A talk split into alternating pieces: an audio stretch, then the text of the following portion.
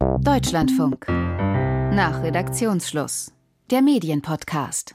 Mit Sören Brinkmann. Guten Tag.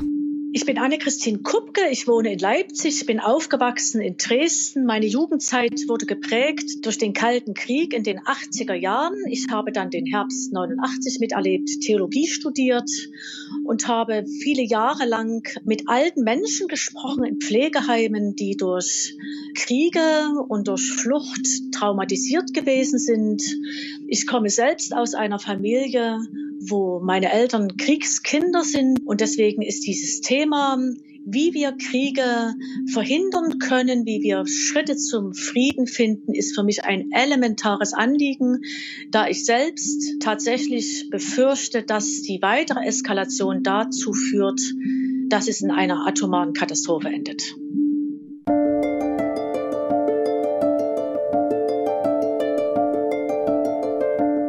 Zwei Jahre liegt es nun zurück, dass Russland mit einem umfassenden Angriff von mehreren Seiten die Ukraine überfallen hat.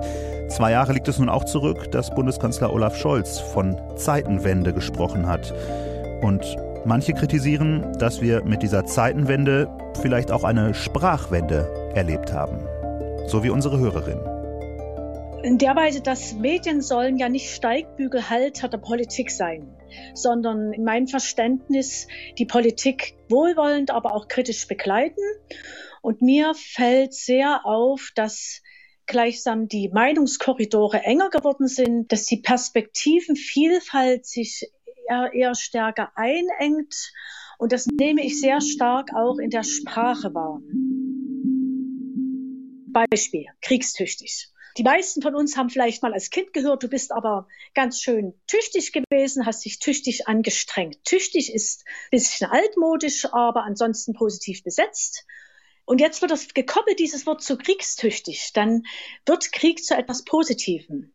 Da fängt meine Kritik an, weil das etwas anderes ist als eine Verteidigungsfähigkeit. Kann man sagen, dass Ihnen die militärischen Begriffe zu positiv aufgeladen sind? Die Frage ist ja, was ist mit der Verwendung eines Begriffes ernsthaft gemeint? Und da sehe ich, dass eigentlich die Sprache in den Medien nicht nur sozusagen die militärische Aufrüstung begleitet, sondern eigentlich mit befördert.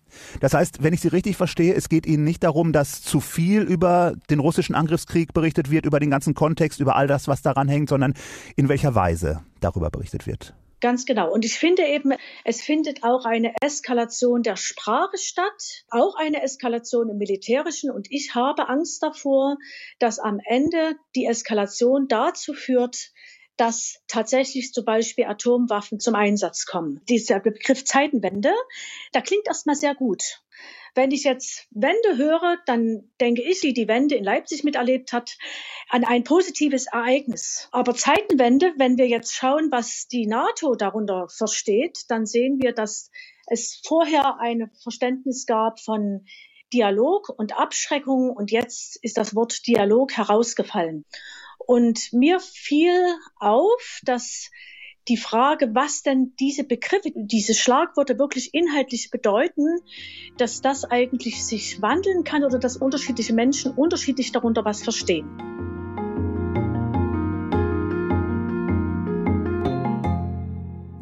Frau Kupke, das sind Diskussionen, die auch aktuell in der Politik geführt werden. Wir wollen hier in diesem Podcast vor allem mit Blick auf die Berichterstattung über Ihr Thema, über Ihr Anliegen reden. Deshalb würde ich gerne die Runde ein bisschen erweitern. Und zwar haben wir außerdem mit in der Runde Markus Pindur. Er ist Korrespondent für Sicherheitspolitik in unserem Hauptstadtstudio in Berlin. Hallo Markus. Hallo, guten Tag. Und außerdem in der Runde Christian Mölling von der Deutschen Gesellschaft für Auswärtige Politik. Er ist dort Leiter des Zentrums für Sicherheit und Verteidigung. Guten Tag, Herr Mölling. Hallo, guten Tag in die Runde. Nun haben wir gerade das Anliegen von Frau Kupke gehört, die sich darüber beklagt, dass Begriffe im Umlauf sind, die ihr ganz konkret ja auch Sorgen machen. Können Sie das nachvollziehen? Also an vielen Punkten spricht Frau Kupke mir aus dem Herzen, wenn ich das sozusagen mal sagen darf.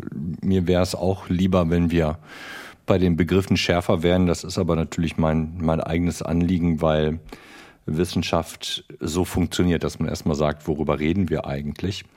Gleichzeitig ist es eben auch so, dass wir es mit vielen Begriffen zu tun haben, die entweder von vornherein politisch aufgeladen sind, da meint jemand etwas und will auch teilweise etwas insinuieren Und dann beginnt der politische Streit um die Deutungshoheit. Und wie das in der Demokratie so ist, erstens, der ist dann öffentlich.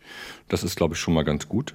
Und es gibt immer wieder Situationen, wo man sich eben nicht einigen kann, wo man über die Begriffe entweder streiten kann. Wir haben das ganz am Anfang gehabt über die Frage Offensiv-Defensivwaffen. Was ist das eigentlich? Das sind in der Tat alles Sachen, wo ich den Eindruck habe, da ist die Politik erstmal vorgeprescht und möchte ganz gerne etwas senden, eine, sozusagen ein, ein Bild erzeugen wo dann die Aufklärung, was steckt da eigentlich hinter, immer hinterher rennt. Ne? Die Wahrheit hat es immer ein bisschen schwerer, äh, weil man sehr viele Sachen zusammensammeln muss.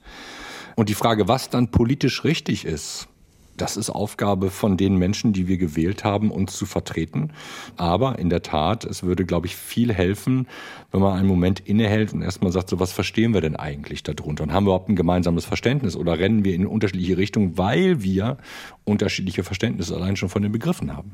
Frau Kupke hat eben von Meinungskorridor gesprochen. Können Sie nachvollziehen, dass da ja aus Sicht von Hörerinnen und Hörern, in dem Fall von Frau Kupke, ja manche Stimmen zu wenig zu Wort kommen? Ich höre das immer wieder. Wahrscheinlich muss ich mich da auch zurückhalten, weil ich ja hier und da auch sozusagen eine, eine bestimmte Meinung hoffentlich fundiert wiedergebe.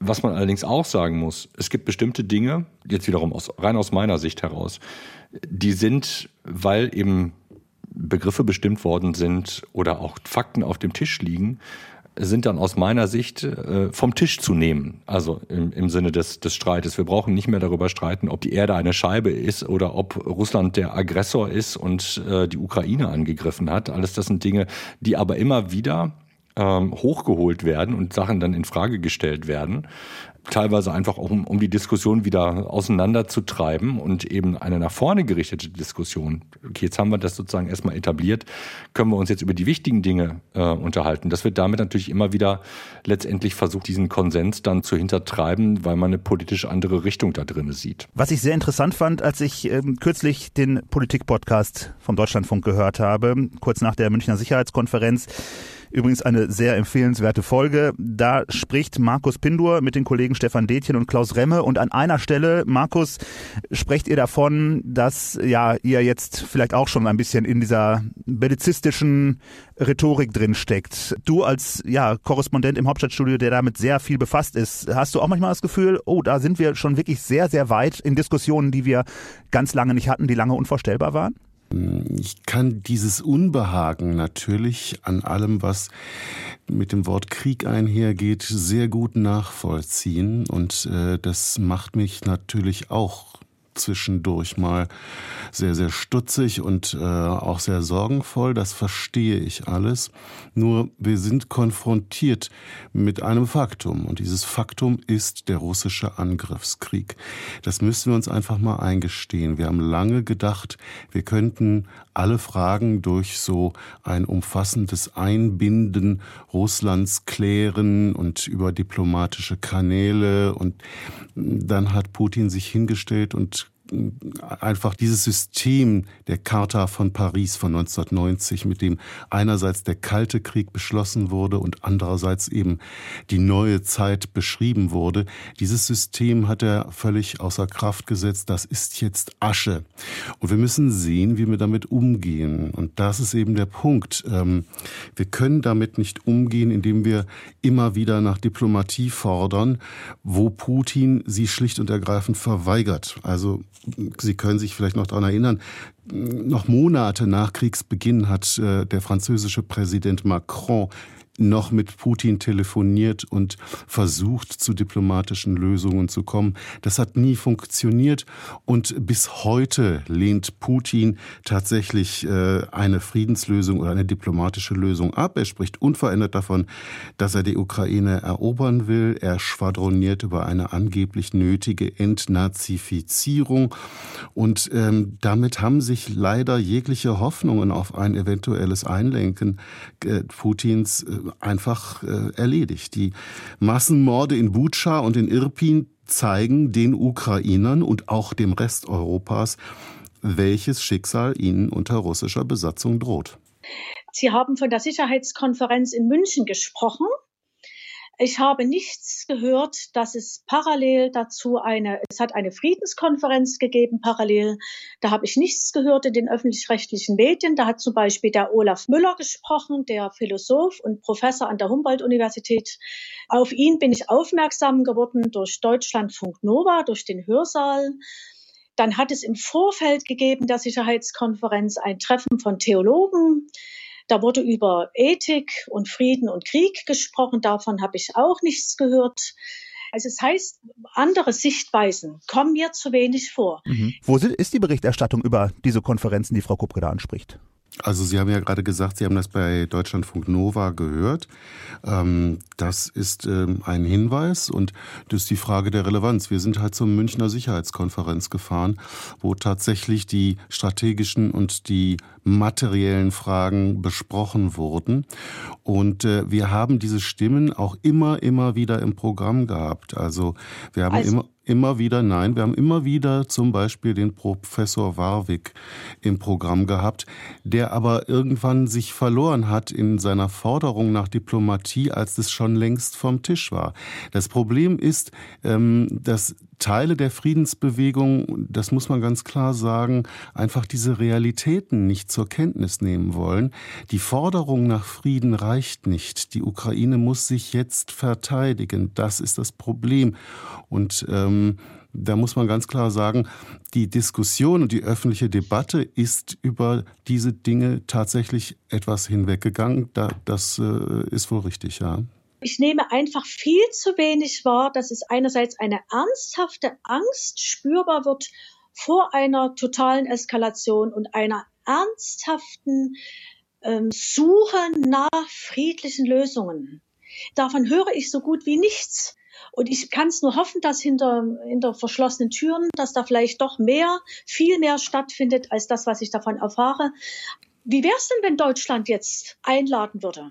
Mit der Vision, wir, wir schaffen, so wie das Anfang der 90er Jahre nach der Wende vielleicht noch gehofft worden ist, wir versuchen eine europäische Sicherheitsarchitektur. Können wir denn wirklich Europa denken mit einer Mauer zwischen uns und Russland? Oder müssen wir nicht tatsächlich versuchen, Gesprächskanäle offen zu halten, neue Gesprächskanäle zu Russland zu finden? Das sehe ich viel, viel, viel zu wenig im Deutschlandfunk.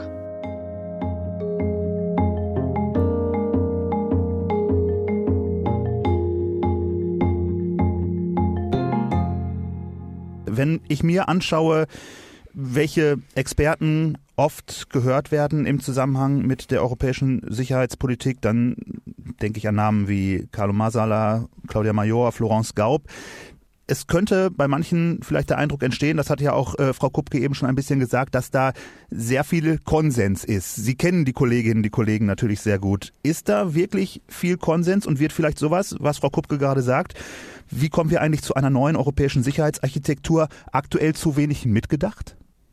Ja, es gibt einen Konsens und da sind wir, glaube ich, an dem Punkt, den ich vorhin schon mal gebracht habe. Es gibt bestimmte Sachen, über die lohnt es sich auch unter den Kolleginnen und Kollegen nicht mehr zu streiten. Man sagt so, das ist jetzt einfach erstmal etabliert. Ähm, das heißt ja nicht, dass das nicht in Diskussionen und durch, durch andere Kollegen immer wieder aufgeweicht wird oder wieder in Frage gestellt wird. Also das, das gibt's ja auch. Also es gibt dann ja keine Endgültigkeit. Ne? Also wir können ja nicht bestimmen, wie der Diskurs läuft. Die Meinungen, die, die ich äußere und die auch Kolleginnen und Kollegen äußern, die sind hoffentlich gut begründet, äh, entweder plausibel oder aber eben entlang von von Fakten. Zum zweiten Teil der Frage, wird zu wenig gemacht von der Politik, was Friedensverhandlungen oder Kanäle angeht? Europäische Sicherheitsarchitektur hat Frau Kupke eben gesagt. Ja, genau. Ne, nein, das, das glaube ich nicht. Das Problem ist auf der anderen Seite, nimmt zum jetzigen Zeitpunkt keiner einen Hörer ab. Was zurzeit noch nicht aufgekommen ist, ist ein Vorschlag, wie man Russland dazu bringt, sozusagen wieder mit ins Boot zu kommen. Und auf der anderen Seite gibt es gute Gründe, und die führen wir immer wieder an, ähm, dass es nicht plausibel ist, dass Russland das machen wird.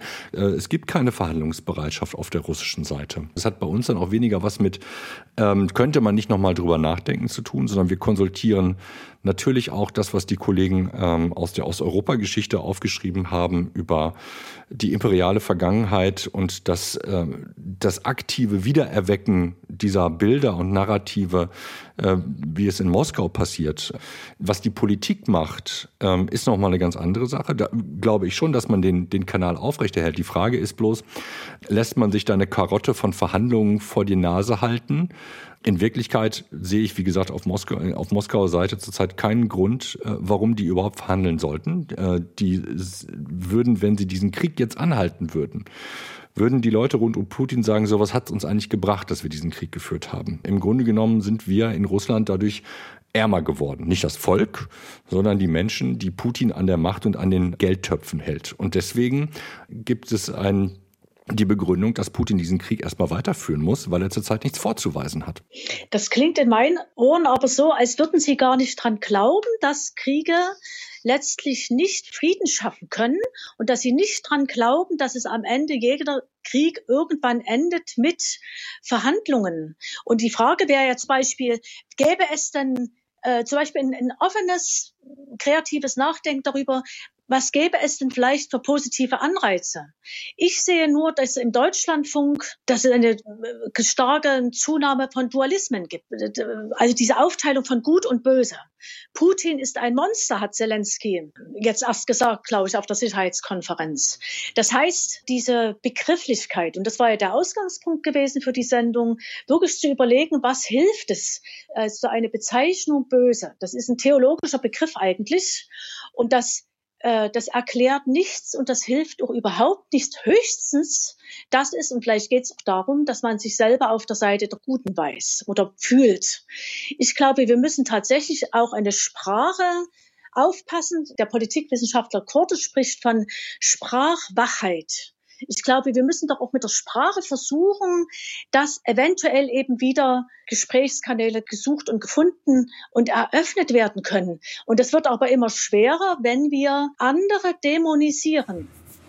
Also Sie können im Deutschlandfunk fest damit rechnen, Frau Kupke, dass wir nicht zur Kriegsverherrlichung oder zur Dämonisierung neigen.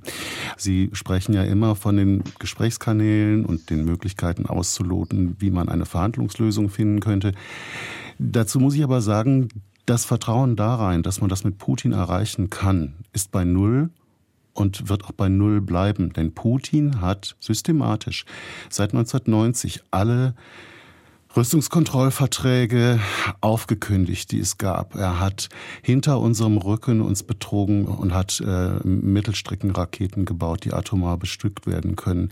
Sämtliche ähm, gegenseitigen Kontrollen, die in Manövern vereinbart waren und so weiter, das hat er alles alles aufgekündigt und teilweise hat er auch uns belogen. Und äh, es gibt so Sachen, da wurden regelmäßig Manöver abgehalten auf russischer Seite und laut den Rüstungskontrollverträgen mussten Manöver über 50.000 Mann angemeldet werden und durften dementsprechend dann auch besucht werden und äh, ähm, kontrolliert werden. Er hat dann einfach 200.000 Mann Manöver gemacht und vier A50 angemeldet, damit er nicht kontrolliert werden konnte und damit er keine ähm, Überwachung haben konnte. Das ist alles sehr, sehr, sehr schlimm. Er hat bis zum Schluss verleugnet, dass er die Ukraine überfallen würde. Dieser Vernichtungswille, den muss man auch einfach mal benennen können. Und diese ganzen Taten, diese Kette von Vertrauensbrüchen, schweren Vertrauensbrüchen, die sorgt natürlich auch dafür, dass kaum noch jemand in Entscheidungspositionen ein Vertrauen daran hat, dass man mit Putin dazu kommen könnte und auch, dass die äh, Fachexperten das einfach nicht haben, dieses Vertrauen. Wenn Sie das jetzt ansprechen und sehr, sehr viele Vorwürfe erheben gegen Putin, denke ich, wäre es der Gerechtigkeit willen auch nötig, zum Beispiel zu sagen, wie steht es mit der Osterweiterung der NATO? Ich habe die 80er Jahre miterlebt in Dresden mit ersten Friedensgebeten und dann im Herbst 89, wo wir sehr große Angst hatten, wir Leipziger, weil wir ja auch das Massaker auf dem Platz des himmlischen Friedens vor Augen hatten. Und dann sind die Menschen in großer Angst und gleichzeitig großen Willen nach Freiheit und nach Grundrechten auf die Straße gegangen, aus den Kirchen auf die Straße mit Kerzen in den Händen. Und dann haben wir die Erfahrung gemacht eines friedlichen Herbstes 89. Das wurde damals als friedliche Revolution tituliert, als äh, Wunder. Und dann waren wir sehr dankbar für Gorbatschow, dass eben nicht die russischen Panzer gerollt sind. Und dann gab es ja tatsächlich die Ideen, dass, dass es zu einer Sicherheitsarchitektur kommt. Warum hat man dann nicht gesagt, das ist ein notwendig, also, also ein nachvollziehbares Bedürfnis von Russland, dass sie eben nicht NATO-Waffen vor der Haustür stehen haben. Amerika würde das nicht ertragen, dass russische, dass russische Waffen in Kanada stehen. Wissen Sie, das ist die Frage der Gerechtigkeit. Das ist doch nachzuvollziehen. Also die Fixierung auf Russland in allen Ehren, aber zwischen Russland und uns liegen eben auch noch andere souveräne Staaten. Und es ist äh, niemals Russland zugesagt worden, dass die NATO sich nicht erweitern würde. Die Polen wollten das, die Tschechen wollten das, die Slowaken wollten das, die baltischen Staaten wollten das. Sie wollten alle nie mehr unter der Knute Russlands leben, wie sie das im Kalten Krieg mussten. Und das ist auch deren gutes Recht gewesen. Niemand hat Gorbatschow das versprochen, dass es keine NATO-Osterweiterung Erweiterung geben würde. Das war damals zum Zeitpunkt der 4 plus 2 Verhandlungen überhaupt noch nicht klar, dass sich der Warschauer Pakt irgendwann aufspalten würde. Das passierte erst zwei Jahre später. Also diese Mehr, dass man sozusagen den Russen etwas versprochen hätte, was äh, dann nicht eingehalten wurde, die stimmt einfach nicht. Und dann muss man auch sagen, es gab ja das Angebot, und das hat man ja auch gemacht, dann weitreichender Rüstungskontrollverträge, so dass Russland eigentlich nie Angst haben musste vor einer, vor einem Angriff ähm, aus der NATO. Auch in Anerkenntnis dessen, was Sie eben erzählt haben, die Bürger der DDR haben sich von einer Diktatur befreit. Das heißt, sie haben auch Diktatur erlebt. Das haben viele andere der Staaten, die Markus Pindo eben angesprochen hat, auch erlebt. Die Letten feiern zweimal Unabhängigkeitstag, weil sie sich zweimal von Russland befreien mussten. Äh, wenn sie heute in diese Regionen reisen, dann spüren sie die Angst, die diese Staaten haben vor Russland. Und die verstehen überhaupt nicht, warum wir solche Diskussionen führen, wie wir sie ja gerade führen. Vor dem Hintergrund zu sagen, wir opfern alles auf dem Altar der äh, Verbundenheit zu Russland, wird auch der deutschen Geschichte nicht gerecht. Denn wir sind befreit worden. Ja, da haben Leute mit Waffengewalt dafür gekämpft, dass Deutschland frei sein kann. Und letztendlich dann auch es die Möglichkeit gab, ähm, eine Wiedervereinigung zwischen äh, den beiden deutschen Staaten zu haben. Alles das gründet darauf, dass ganz andere Länder gesagt haben, wir sind bereit, einem Diktator in den Arm zu fallen und zu verhindern, dass er weitere Völker unterjocht. Und die Voraussetzungen für Frieden, die sind mannigfaltig sehr viel mehr, als dass es nur keine Waffen mehr gibt. Das hat auch was damit zu tun, dass es Rechtsstaatlichkeit gibt, dass Menschen an der Entwicklung eines Landes teilnehmen können, dass auch soziale Gerechtigkeit herrscht.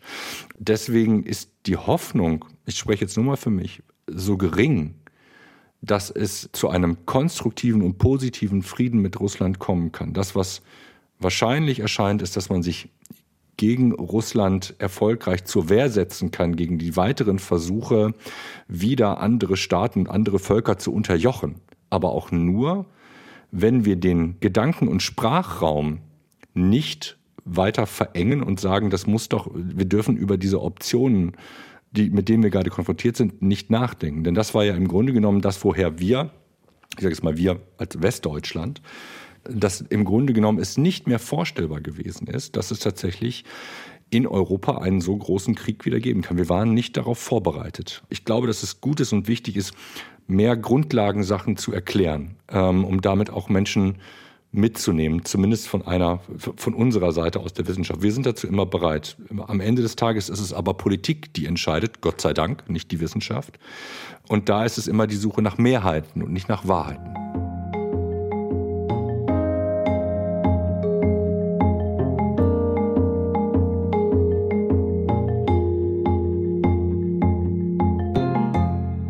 Ich glaube, bei aller Unterschiedlichkeit, bei allen Unterschieden in den Positionen, die ja auch klar geworden sind, ich glaube, wir können festhalten, dass sich sicherlich jeder in dieser Runde Frieden wünschen würde. Die Frage, wie man dorthin kommt und was die Voraussetzungen sind, da glaube ich, gehen die Meinungen auseinander, aber das ist vielleicht auch dann Teil ja einer Meinungsvielfalt. Frau Kupke, ich würde Ihnen gerne das letzte Wort geben. Sie jetzt mit Blick auf diese Diskussion haben sich an uns gewandt, weil Sie beklagen, ja, dass gewisse Positionen nicht vorkommen. das ist jetzt in diesem Fall zumindest anders. Sie, glaube ich, äh, konnten auch ganz gut darstellen, wie Sie zu Ihrer, Ihrer Haltung kommen. Was würden Sie sich denn wünschen, wenn Sie insgesamt auf die Medienberichterstattung gucken? Ähm, ich würde mir wünschen, dass tatsächlich mehr Perspektiven eingespielt werden. Ist es denn zwangsläufig so, dass wenn man jetzt äh, die ehemaligen Sowjetrepubliken den Sicherheit verspricht, dass es dann über das Militärbündnis der NATO zwangsläufig zu laufen hat? Oder gäbe es nicht doch die Suche nach internationalen Organisationen wie die UNO, wo man also nicht ein Militärbündnis, was ja auch geopolitische Interessen hat, dazu beauftragt, Sicherungen mit äh, vorzunehmen? Das können wir wahrscheinlich jetzt nicht noch weiter diskutieren. Auf jeden Fall würde ich sagen, ich finde es jedenfalls gut, dass ich heute zu Wort kommen konnte und dass Sie mich haben ausreden lassen. Das wünschte ich mir noch mehr, dass Menschen, die andere Positionen haben, zu Wort kommen lassen und aus, sich ausreden können und dass ihnen ja mit Respekt zugehört wird. Ich glaube, das haben wir heute getan. Frau Kupke, ich danke ja. Ihnen ganz herzlich. Und das war nach Redaktionsschluss. Heute haben wir über die Berichterstattung rund um den russischen Angriffskrieg in der Ukraine gesprochen, über Fragen der Sicherheitspolitik und wie sehr und in welcher Weise diese die deutschen Medien prägen. Anlass für unsere Diskussion hat uns Anne-Christine Kupke gegeben. Sie hat sich bei uns gemeldet mit ihrem Anliegen. Und der Hörsaal von Deutschlandfunk Nova, den Frau Kupke angesprochen hat, der trägt den Titel Pazifismus in Kriegszeiten. Geht das? Ist im Juni des vergangenen Jahres rausgekommen und den können Sie natürlich auch immer noch nachhören in der DLF Audiothek App. Und wenn Sie Anliegen, Themen haben rund um die Medien, die Sie beschäftigen, dann können Sie uns gerne schreiben. Nach Redaktionsschluss at deutschlandfunk.de. Nach Redaktionsschluss in einem Wort at deutschlandfunk.de. Mein Name ist Sören Brinkmann. Bis bald. Tschüss.